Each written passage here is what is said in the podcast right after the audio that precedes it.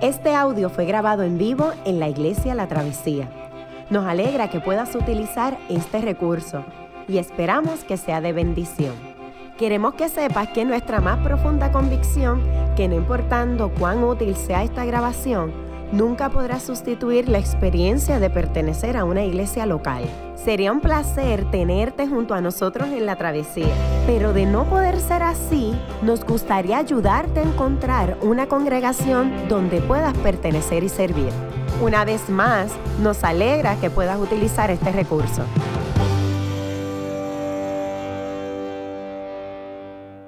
Buenos días a todos, mi nombre es Yamir Alejandro, soy parte del equipo pastoral aquí en La Travesía.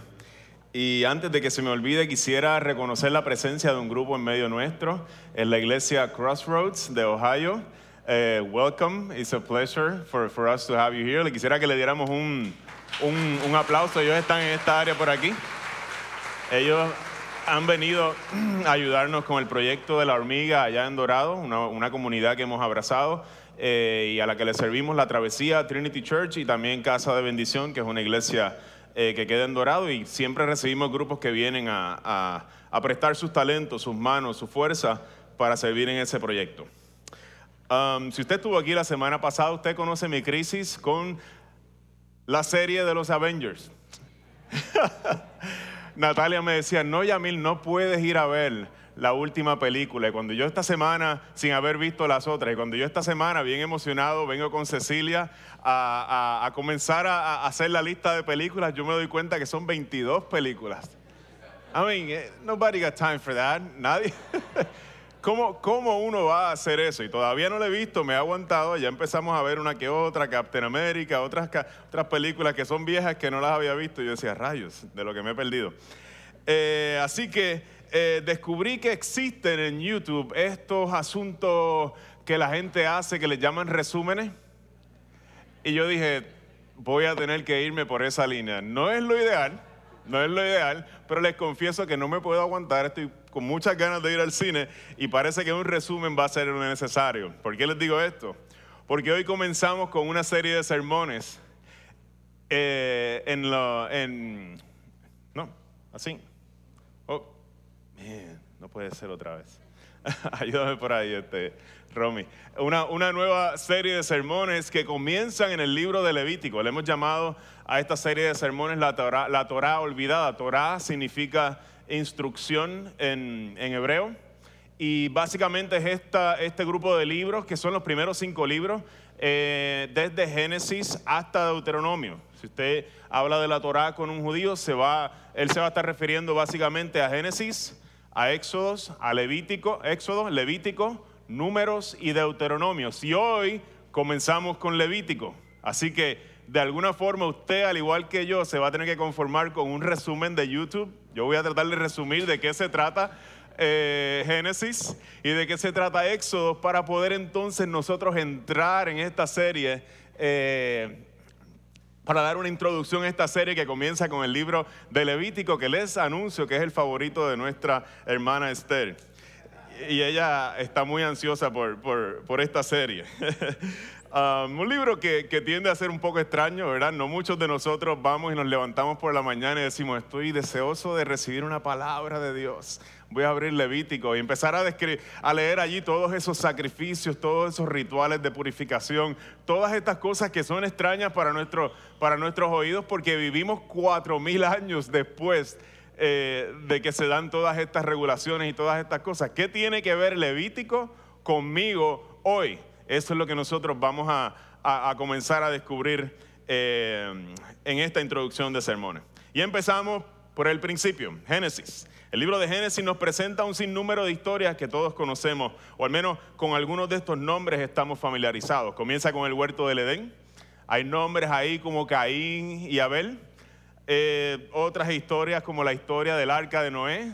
Le sigue y sigue por ahí con la historia de Babel, Abraham, Isaac, Jacob, hasta llegar al, a, a, José que fue vendido a Egipto. Básicamente el libro de Génesis cubre todas esas historias. Pero permítame proponer que el libro de Génesis no tiene como intención ser un libro de ciencia.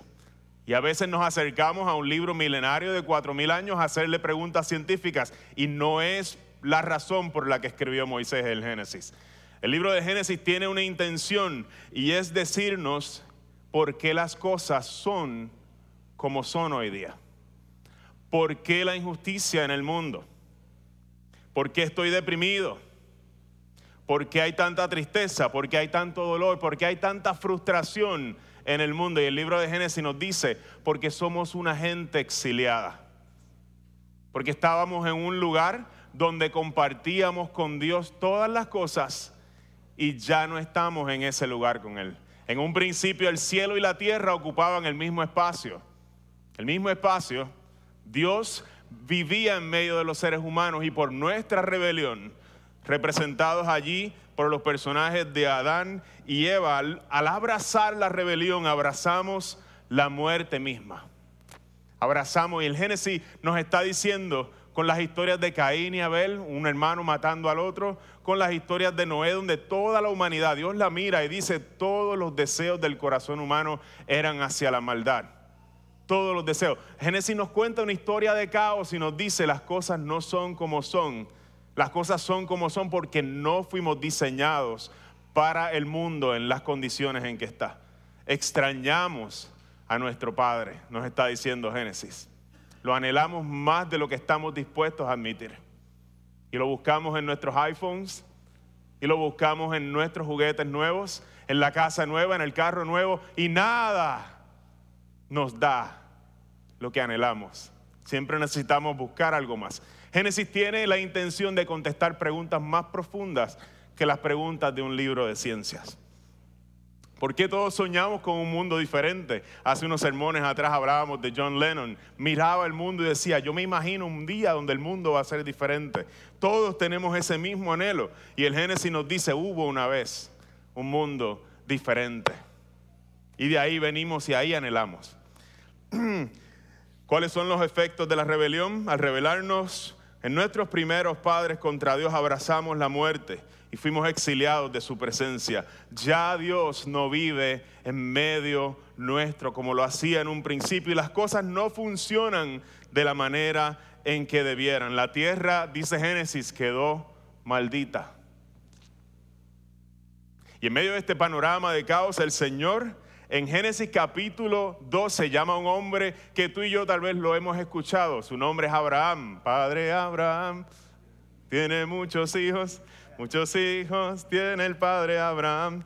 Llama al padre Abraham y le dice, por medio de la familia de Abraham, Dios tiene la intención de deshacer el caos al que ha llegado la tierra restaurar nuevamente el estado de bendición del que cayeron Adán y Eva y todos aquellos que le siguieron. ¿Y cuál va a ser nuestra estrategia cuando nosotros entremos a este, todavía no, este, cuál va a ser nuestra estrategia cuando entremos a la, serie de, Levíticos, Número y Deuteronomio?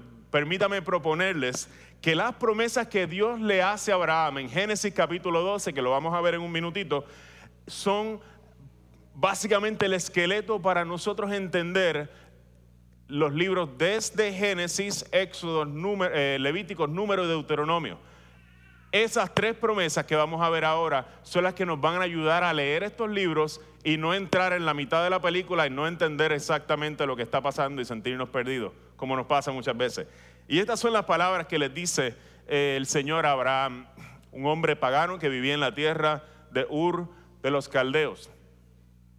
El Señor le dijo a Abraham, deja tu tierra, tus parientes y la casa de tu padre y vete a la tierra que te mostraré. Haré de ti una gran una nación grande y te bendeciré. Haré famoso tu nombre y serás una bendición y el propósito de esta bendición lo da en la última línea. Por medio de ti serán bendecidas todas las familias de la tierra. Yo quisiera que enumeráramos estas promesas.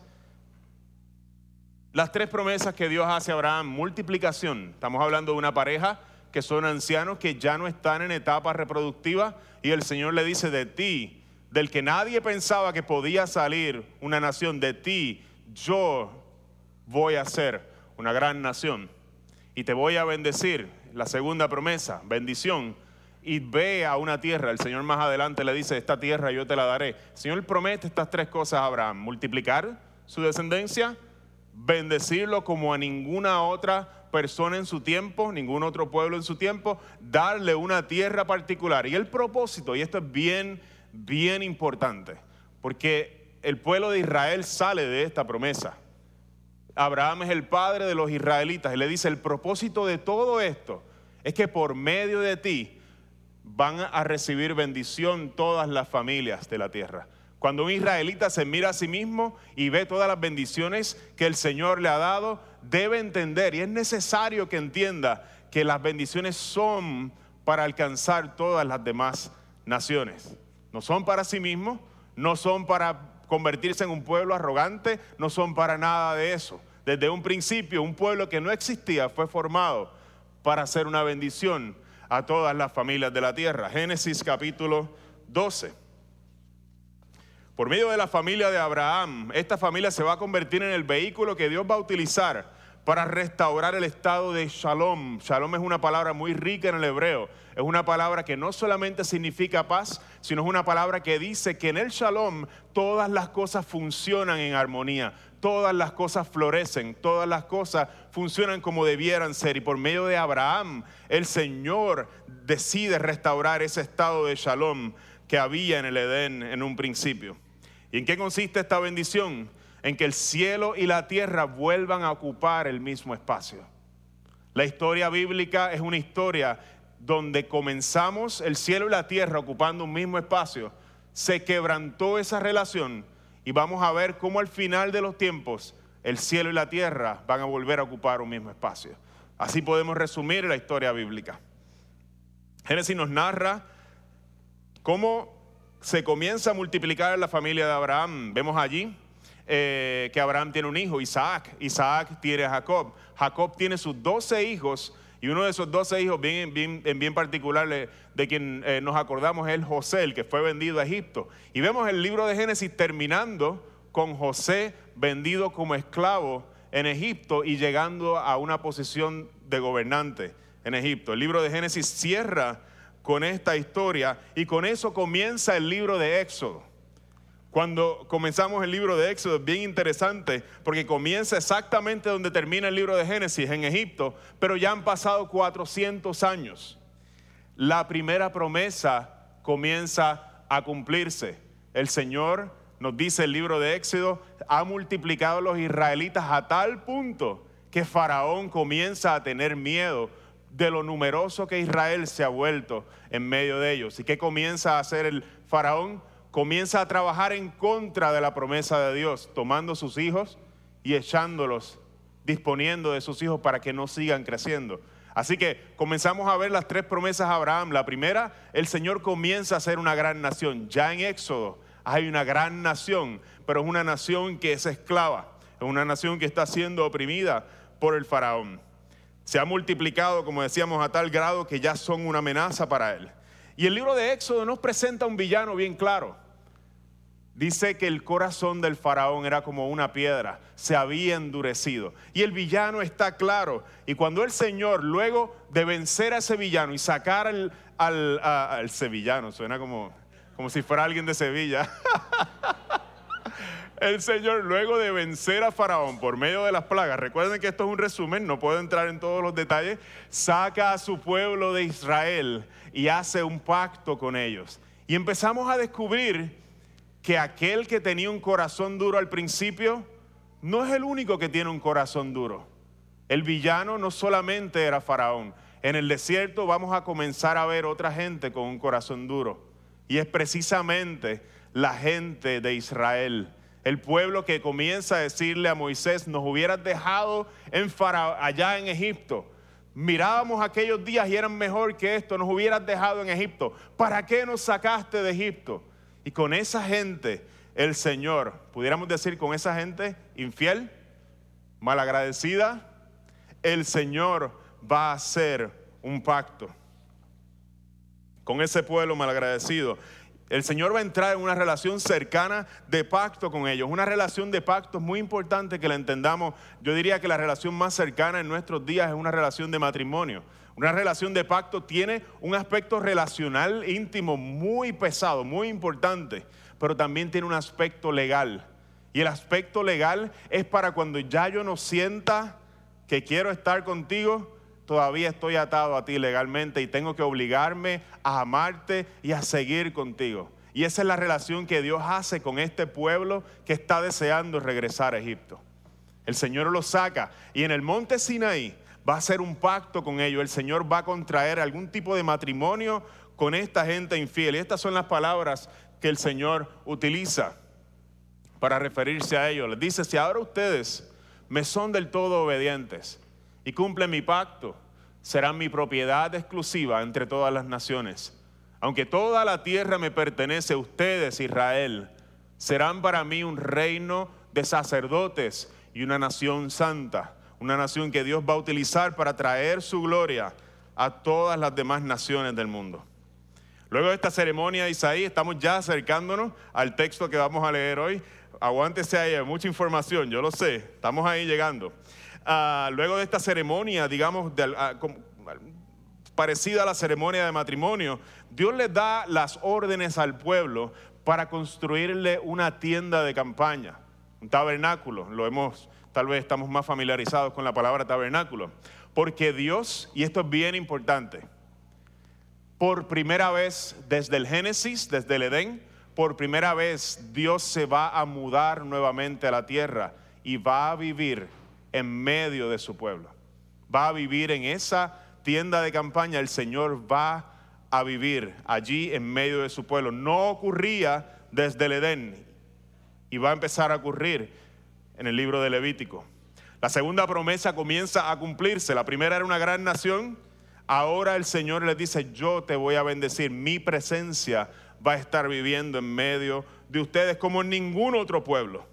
Y los últimos capítulos del libro de Éxodo, ese libro donde el pueblo de Dios es liberado de las manos de Egipto, nos narran la construcción de este tabernáculo real. El texto que vamos a leer hoy, eh, en un momento, eh, es un texto que viene luego de la construcción de este tabernáculo. Y vamos a ver, este, no voy a tener tiempo para hablar de la tercera promesa porque esa no tiene que ver con el libro de Levítico, pero la tercera promesa es la tierra y esa vamos a verla en el libro de Números y de Deuteronomio cuando el pueblo de Israel comience a moverse hacia, hacia una tierra. Así que les invito a estar de pie. Esta introducción larga era necesaria, pero gracias por estar conmigo ahí. El texto de hoy nos narra cómo el Señor viene a habitar en esa tienda de campaña. Kaylee, si puedes pasar por acá.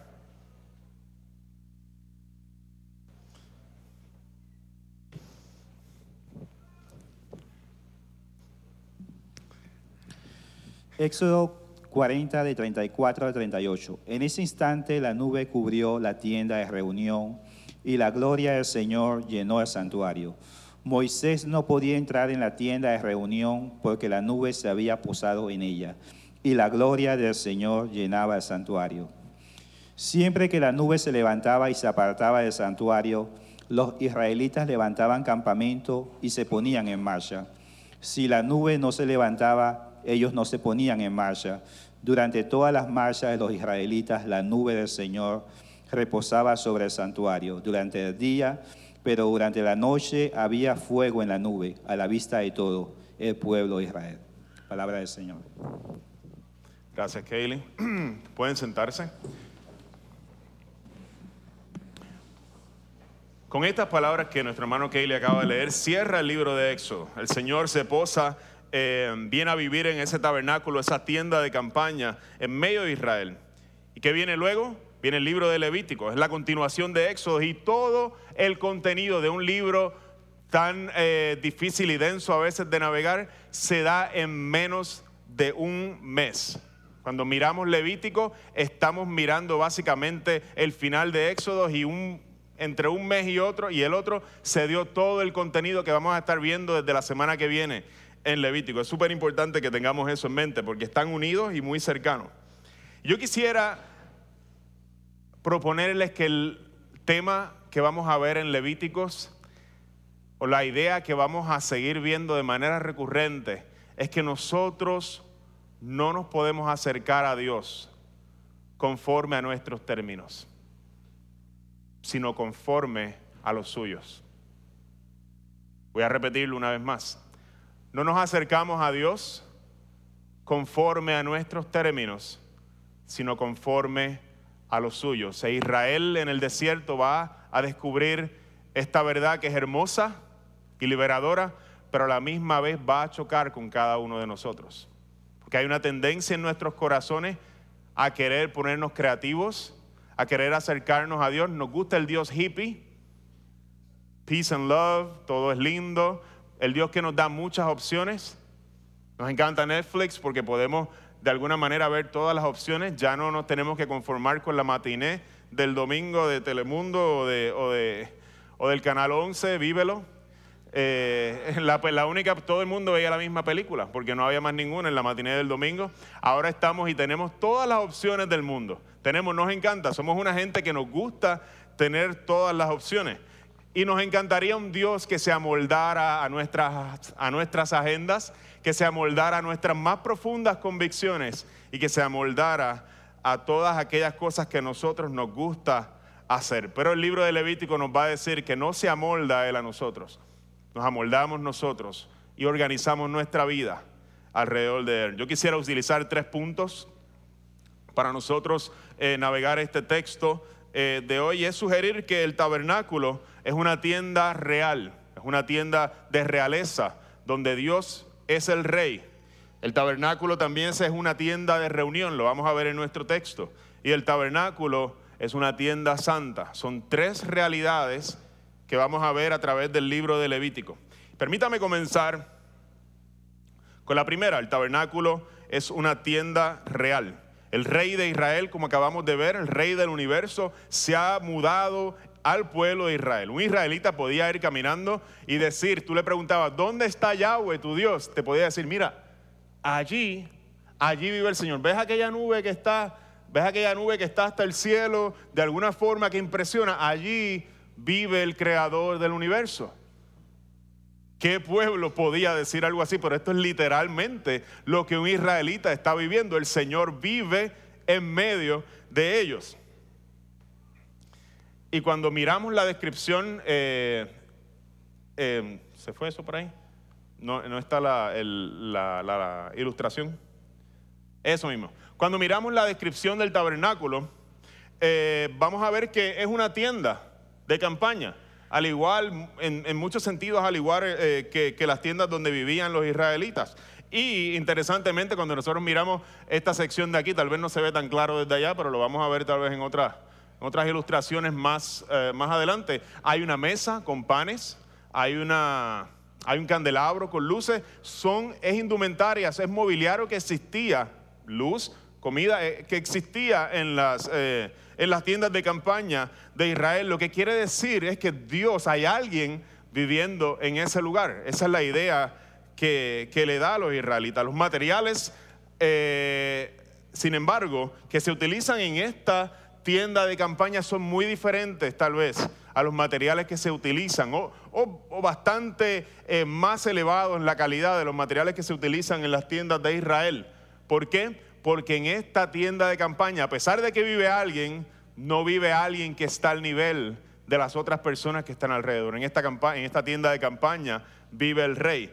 Por eso los colores azules y a medida que te vas acercando a los lugares más íntimos de esta eh, tienda de campaña, vas a darte cuenta que hay más oro, cada vez es más pesado, cada vez se siente más un lugar eh, de riqueza, un lugar eh, íntimo, un lugar de esplendor. Mientras más te acercas al lugar santísimo, que es este cuarto que está al final, vas a darte cuenta que hay más gloria en el ambiente, porque no vive ahí un israelita común, vive el Señor en medio de su pueblo.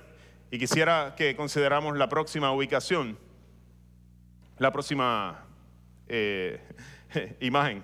Eh, y esta imagen tiene, eh, mi, intención con esta imagen es mostrar dónde está ubicado este, este tabernáculo. Si ustedes miran aquí el centro, ven por ahí el, todo, todo, el cerco del tabernáculo. Y los israelitas, bien interesantemente, el rey del universo que está en medio de ellos los manda a organizarse, todos mirando. Esta es la manera en que ellos tenían que, que, establecerse. Cada vez que el Señor los mandaba a detenerse en un lugar, ellos todos tenían que establecer sus, sus campañas o su, gente mirando hacia el tabernáculo. Todas las tribus de Israel se organizan alrededor del tabernáculo mirando. Toda su vida está organizada alrededor de este rey que vive en medio de ellos. Y no solamente toda su vida, sino como leíamos en el texto, cuando la nube sube del templo o del tabernáculo, ellos tienen que empacar todo porque el Señor dijo que es tiempo de irse y establecerse en otro lugar donde el Señor diga toda su agenda, toda su vida, todas sus convicciones, todas sus prioridades se organizan alrededor de la presencia de Dios en medio de ellos. El rey del universo vive en medio de Israel, aquel, con que, aquel que con su aliento formó las galaxias se ha mudado al vecindario. ¿Qué implicaciones tiene eso para el pueblo de Israel? ¿Cómo esto puede ayudarnos a nosotros a entender que Dios está en medio nuestro? Puedo proponer que Dios no puede ser, o la fe cristiana no puede ser algo extra en nuestra vida por el ladito que hacemos el, domingo.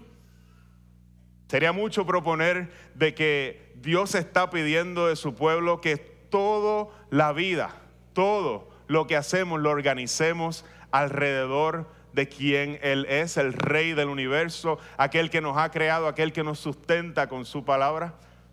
¿Pudiéramos decir que podemos llegar a esas conclusiones? ¿Cómo se vería si nosotros, de alguna forma, nuestras agendas estén organizadas al igual que Israel, alrededor de lo que el rey nos diga? ¿Cómo se vería? Y, tengo, quiero tener mucho, mucho cuidado al decirlo, porque no quiero, no, quiero que nuestras visitas realmente eh, se sientan aludidas a esto, pero ¿cómo sería si nosotros como miembros de la travesía del Señor, nuestra agenda estuviera organizada alrededor del Señor? ¿Empezaría nuestro servicio medio vacío y terminaría lleno? Si nuestra agenda está organizada alrededor del Señor, ¿cómo sería si nuestra semana está organizada alrededor del Señor? Y no quiere decir que en el trabajo vayamos ahora a ir a darle tratados a todo el mundo y no trabajemos bien, no me refiero a eso. Cuando nosotros aquí se da la benedicción, cuando el pastor viene y levanta sus manos y nos envía afuera, se supone que lo que pasa aquí el domingo afecte toda nuestra semana. Se supone que los jefes de la gente que ama al Señor sean los jefes más felices. Porque son jefes que dicen, sí, toma tu fe en serio, tómala muy en serio, deja que te forme completo, deja que forme quien tú eres porque tú eres un mejor trabajador y una persona de excelencia cuando tú tomas tu fe en serio porque lo que haces, lo haces para servir al Señor. El Señor quiere organizar no solamente nuestra agenda, sino quiere organizar también todas nuestras convicciones y todas las cosas que hacemos. El Señor de los cielos tiene derecho como rey de esa tienda, rey de ese tabernáculo, a contradecir tus más profundas convicciones. Porque si Él no tiene derecho a contradecir tus más profundas convicciones, entonces Él no está vivo. Entonces Él no es el rey del universo. Nos dice la escritura que Él no piensa como nosotros, que sus caminos son más elevados que nuestros caminos y cuando nosotros llegamos a Él necesitamos tener la humildad completa de decir estamos llegando ante un rey y no tenemos otra cosa que someternos y organizar toda nuestra vida alrededor de Él. Pareciera ser lo más duro, pero es lo más hermoso que le puede pasar a un ser humano. Como tú dices, yo abandono y no quiero vivir para mí. Yo quiero vivir para el rey que me creó y que me ha dado una misión y que me ama profundamente. Pareciera algo contradictorio, pero ahí encontramos la felicidad y ahí encontramos lo que más anhelan nuestros corazones. Fuimos creados a su imagen para estar con Él y para amarle. No nos acercamos al Señor conforme a nuestros términos. Nos acercamos conforme a los suyos. El segundo punto que quisiera discutir esta mañana es proponer que esta es una tienda de reunión y quisiera eh, que miraran conmigo el versículo 34 y 35 de la lectura que tuvimos hoy. Dice, en ese instante la nube cubrió la tienda de reunión y la gloria del Señor llenó el santuario. Moisés no podía entrar en la tienda de reunión porque la nube se había posado en ella y la gloria del Señor llenaba el santuario. Si usted mira las palabras que están eh, resaltadas en amarillo, eh, esta es la manera en que se refiere eh, El texto una y otra vez, lo vamos a ver en Levítico, se refiere a este tabernáculo donde Dios habita, se refiere a ella como una tienda donde está diseñada para que haya una reunión, para que el cielo y la tierra se unan en ese espacio una vez más. Y eso, de alguna manera, el que se repita una y otra vez, nos habla de la intención que tiene el Señor. ¿Cuál es la intención del Dios que ha creado esta tierra? Él quiere nuevamente, así como en el Edén estaba con los seres humanos, quiere una vez más estar y tener un espacio de intimidad con los seres humanos. Mucha de la descripción que vemos en las escrituras, de hecho, de este tabernáculo es similar a la del huerto del Edén. Hay muchas cosas en este tabernáculo, no podemos ahora ser exhaustivos y, explorarlas todas, pero más adelante al menos una vamos a ver que tiene mucha similitud, mucha similitud al huerto del Edén, a la descripción del huerto del Edén. Y nos muestra el profundo deseo que tiene Dios de acercarse nuevamente a sus criaturas favoritas las que llevan su imagen en sí misma. Llamar el tabernáculo una tienda de reunión nos muestra la gracia de Dios y el deseo de acercarse a nosotros. Y yo quisiera que consideráramos otras escrituras donde esto casi se ve como igualito a, como lo vimos hoy, el de la gloria de Dios descendiendo. Miren lo que dice Juan capítulo 1, versículo 14. Y el verbo, refiriéndose a Jesucristo, es el primer capítulo del Evangelio de Juan, se hizo hombre y habitó. Y la palabra que sale aquí habitó realmente es exactamente la misma palabra que se utiliza para tabernáculo en el texto de Éxodo. Y acampó entre nosotros. Y hemos contemplado su gloria como la contemplaron los israelitas en aquel momento, la gloria que corresponde al Hijo unigénito del Padre, lleno de gracia y de verdad. Dios sigue a través de la historia, dos mil años después del tabernáculo, acercándose a nosotros. Esta vez lo hace por medio de su Hijo Jesucristo. Y yo quisiera que miráramos al fin de los tiempos. En Apocalipsis capítulo, 1, eh, capítulo 21, verso 3 nos dice, oí una potente voz que provenía del trono y decía, aquí entre los seres humanos está la morada de Dios. Él acampará en medio de ellos y ellos serán su pueblo. Dios mismo estará con ellos y será su Dios. ¿Desea el Señor estar en medio de los seres humanos? Absolutamente. ¿De qué se trata la historia bíblica? Se trata de que Dios estaba con nosotros. Nosotros fuimos exiliados por nuestra rebelión y toda esta historia y toda esta trama se trata de que Él quiere que eso vuelva a ser una realidad. El Señor está haciendo un pacto y viviendo en medio de una nación infiel. Y a esa gente yo no sé si tú te identificas con ellos, pero yo me identifico con ellos. Esa gente que no se merece la presencia de Dios en medio de ellos, esa gente es la que está recibiendo la bendición de que Dios viva en medio de ellos. ¿Por qué nos escoge a nosotros? ¿Acaso Él no es completo en sí mismo? ¿Acaso le falta algo? Él sabe cuánto le necesitamos. Él sabe cuán deprimido tú estás. Él sabe cuánta ansiedad hay en tu corazón porque ya no vives cerca de Él. Él sabe que somos un desastre. Los seres humanos somos un desastre, lo hemos probado en muchísimas maneras. Somos un desastre sin Él. Y estamos aún autoaniquilándonos nosotros mismos. Él sabe cuánto le necesitamos y está dispuesto a hacer una relación de pacto contigo y conmigo, una gente infiel. Y y quedarse con nosotros aún a pesar de que nosotros muchas veces le traicionamos. Él desea traer de vuelta a Él, como fue al principio a cada uno de nosotros. El tabernáculo, mis hermanos, es una voz que nos dice, el Señor quiere tener una tienda donde Él vuelva a reunirse con la gente. Pero esa no es la única descripción de esta tienda. Y quisiera proponer que esta tienda también es una tienda santa. Pueden poner el, el texto. Moisés, en el texto que leíamos hoy, no podía entrar en la tienda de reunión porque la nube se había posado en ella y la gloria del Señor llenaba el santuario. ¿Acaso no es una tienda de reunión? ¿Ves la ironía del texto? Moisés no podía entrar a la tienda diseñada para reunirse con Él.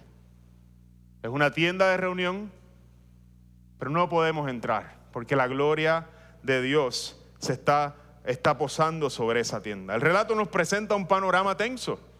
Ya Moisés no puede entrar, Dios se ha mudado a ese lugar y ya Moisés no puede entrar como antes a hablar con él cara a cara. Cierta ironía, Dios quiere y desea esa reunión. Lo acabamos de ver que es el plan, es lo que proponen todas las escrituras, pero no es posible a nosotros acercarnos porque es una tienda donde el Dios que es santo, santo, santo está viviendo. Y acercarnos es una amenaza para nosotros mismos. Es un acto de gracia que Moisés no puede entrar en esa, en esa tienda de reunión. Quisiera, quisiera volver a tomar la, la imagen para para hablar de cómo está construido este tabernáculo. Si ustedes miran, hay todo un cerco. Hay todo un cerco, así como había un cerco en el monte Sinaí, cuando ardía en fuego y la presencia del Señor le decía a los israelitas, no se acerquen, porque el que pase el cerco va a morir. Asimismo hay un cerco en este lugar para proteger a los israelitas de la santidad misma de Dios. Hay un cerco para que nadie, ni siquiera por accidente, se pueda acercar a este lugar que es tan santo. Si ustedes miran en la entrada, la entrada queda en la parte de acá, no está ilustrada aquí, pero si usted va a entrar al tabernáculo, tiene que entrar por la parte este del tabernáculo. Y lo primero que encontramos en la entrada es un altar de bronce donde está este hombre aquí arrodillado. Se ve un poco de humo saliendo de ahí. Nos sugiere que quien se va a acercar a esta tienda de reunión solamente puede acercarse ofreciendo un sacrificio. Nadie puede acercarse a la santidad de Dios perfecta sin ofrecer un sacrificio. Seguimos caminando, más adelante nos encontramos un, lavatorio, un lugar donde los eh, priests, ¿cómo se dice priest en español? Los sacerdotes, los sacerdotes del orden levítico tenían que lavarse en ese lugar. No solamente, no solamente ofrecer un sacrificio de sangre, sino que tenían que lavarse de ese lugar. Luego, vamos a ver que una vez el sacerdote está adentro de esta recámara que vemos aquí, si pueden eh, poner la, otra imagen, luego de que está dentro de la recámara, no, no hay otra, no puse ninguna otra imagen ahí, parece. Gracias. Eh, vamos a ver que en esta, si usted lo ve por ahí, en esta cortina divide el lugar santo, que es el primera recámara, del lugar santísimo que está detrás. Y hay una señal muy clara, hay unos querubines Usted los puede ver más o menos ahí, una forma de unos angelitos, al igual que en el Edén, están guardando la presencia de Dios. Le están diciendo a los seres humanos, aquí no te puedes acercar porque si no vas a morir.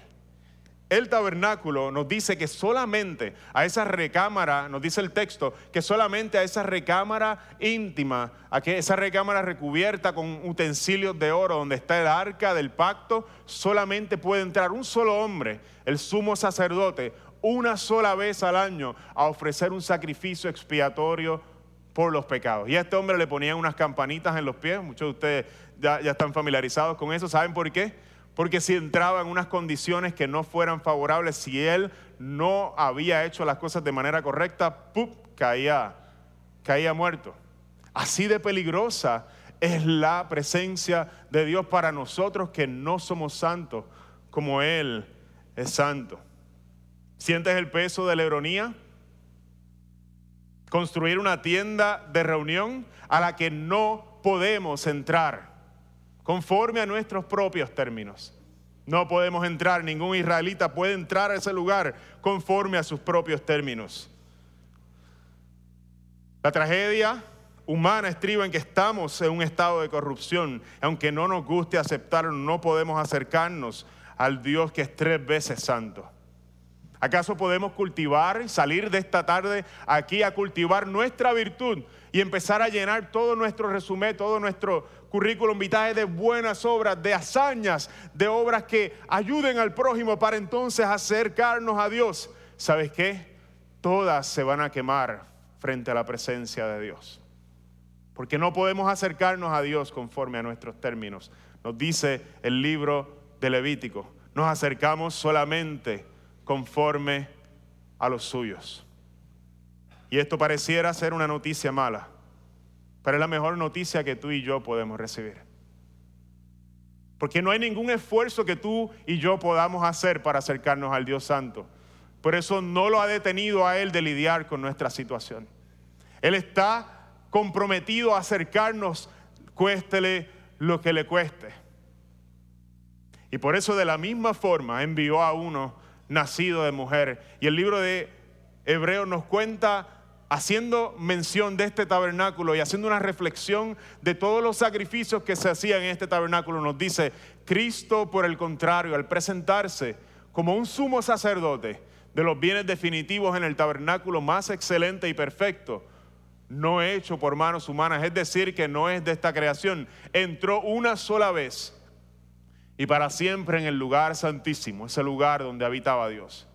No lo hizo con sangre de machos cabríos y becerros, sino con su propia sangre, logrando así un rescate eterno. Y sigue diciéndonos el, escritor a los hebreos que la sangre de machos cabríos y de toros y las cenizas que se ofrecían allí, de novillas rociadas sobre personas impuras, las santificaban de modo que quedaban limpias por fuera. Había cierta, cierta limpieza que se lograba con, esas, eh, con esos sacrificios. Pero si esto es así, cuanto más la sangre de Cristo, quien por medio del Espíritu Eterno se ofreció sin mancha a Dios, purificará aún nuestra conciencia de las obras que conducen a la muerte a fin de que sirvamos al Dios viviente.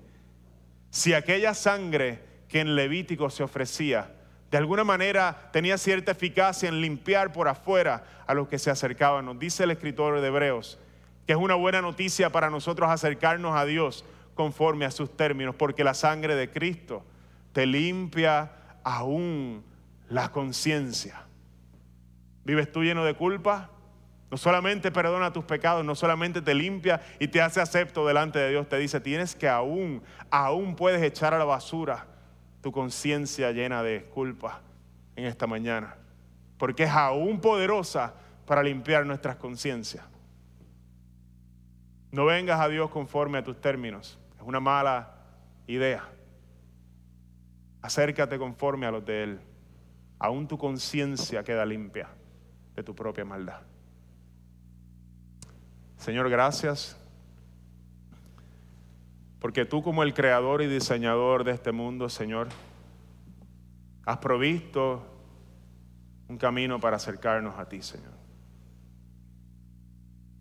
Te pido, Señor, que frenes nuestros deseos de acercarnos a ti conforme a nuestra propia creatividad, conforme a nuestras mejores ideas e intuiciones. Señor, tú eres el rey de nuestra vida y pedimos, Señor, Pedimos, Señor, que no nos dejes organizar nuestra vida alrededor de nosotros mismos. Sálvanos de nosotros mismos, Jesús. Señor, ayuda a cada uno que de los que están aquí esta mañana, incluyéndome a mí, que no cree, Señor, cada cristiano que no cree que tú le amas, Señor, a entender de que tú le has amado profundamente. Tanto así como para reunirte y proveer una tienda de reunión donde nos volvamos a acercar a ti, Señor. Cristo es ese lugar donde podemos, Señor, tener comunión contigo. Gracias, Señor, porque tus términos son mejores que nuestros términos. Ayuda a que nuestras convicciones más profundas, Señor, puedan ser sometidas bajo tu reinado y tu poder, Señor. Ayúdanos porque no es tarea fácil, Señor. Ayúdanos a recibir tu gracia porque aún para eso peleamos, Señor. Gracias por Cristo Jesús y en el nombre de de nuestro Señor oramos. Amén. Qué bueno que pudiste escuchar esta grabación. ¿Qué tal si la compartes con otros? Recuerda que hay muchos más recursos en nuestra página latravesía.org, donde también puedes realizar un donativo. Dios te bendiga.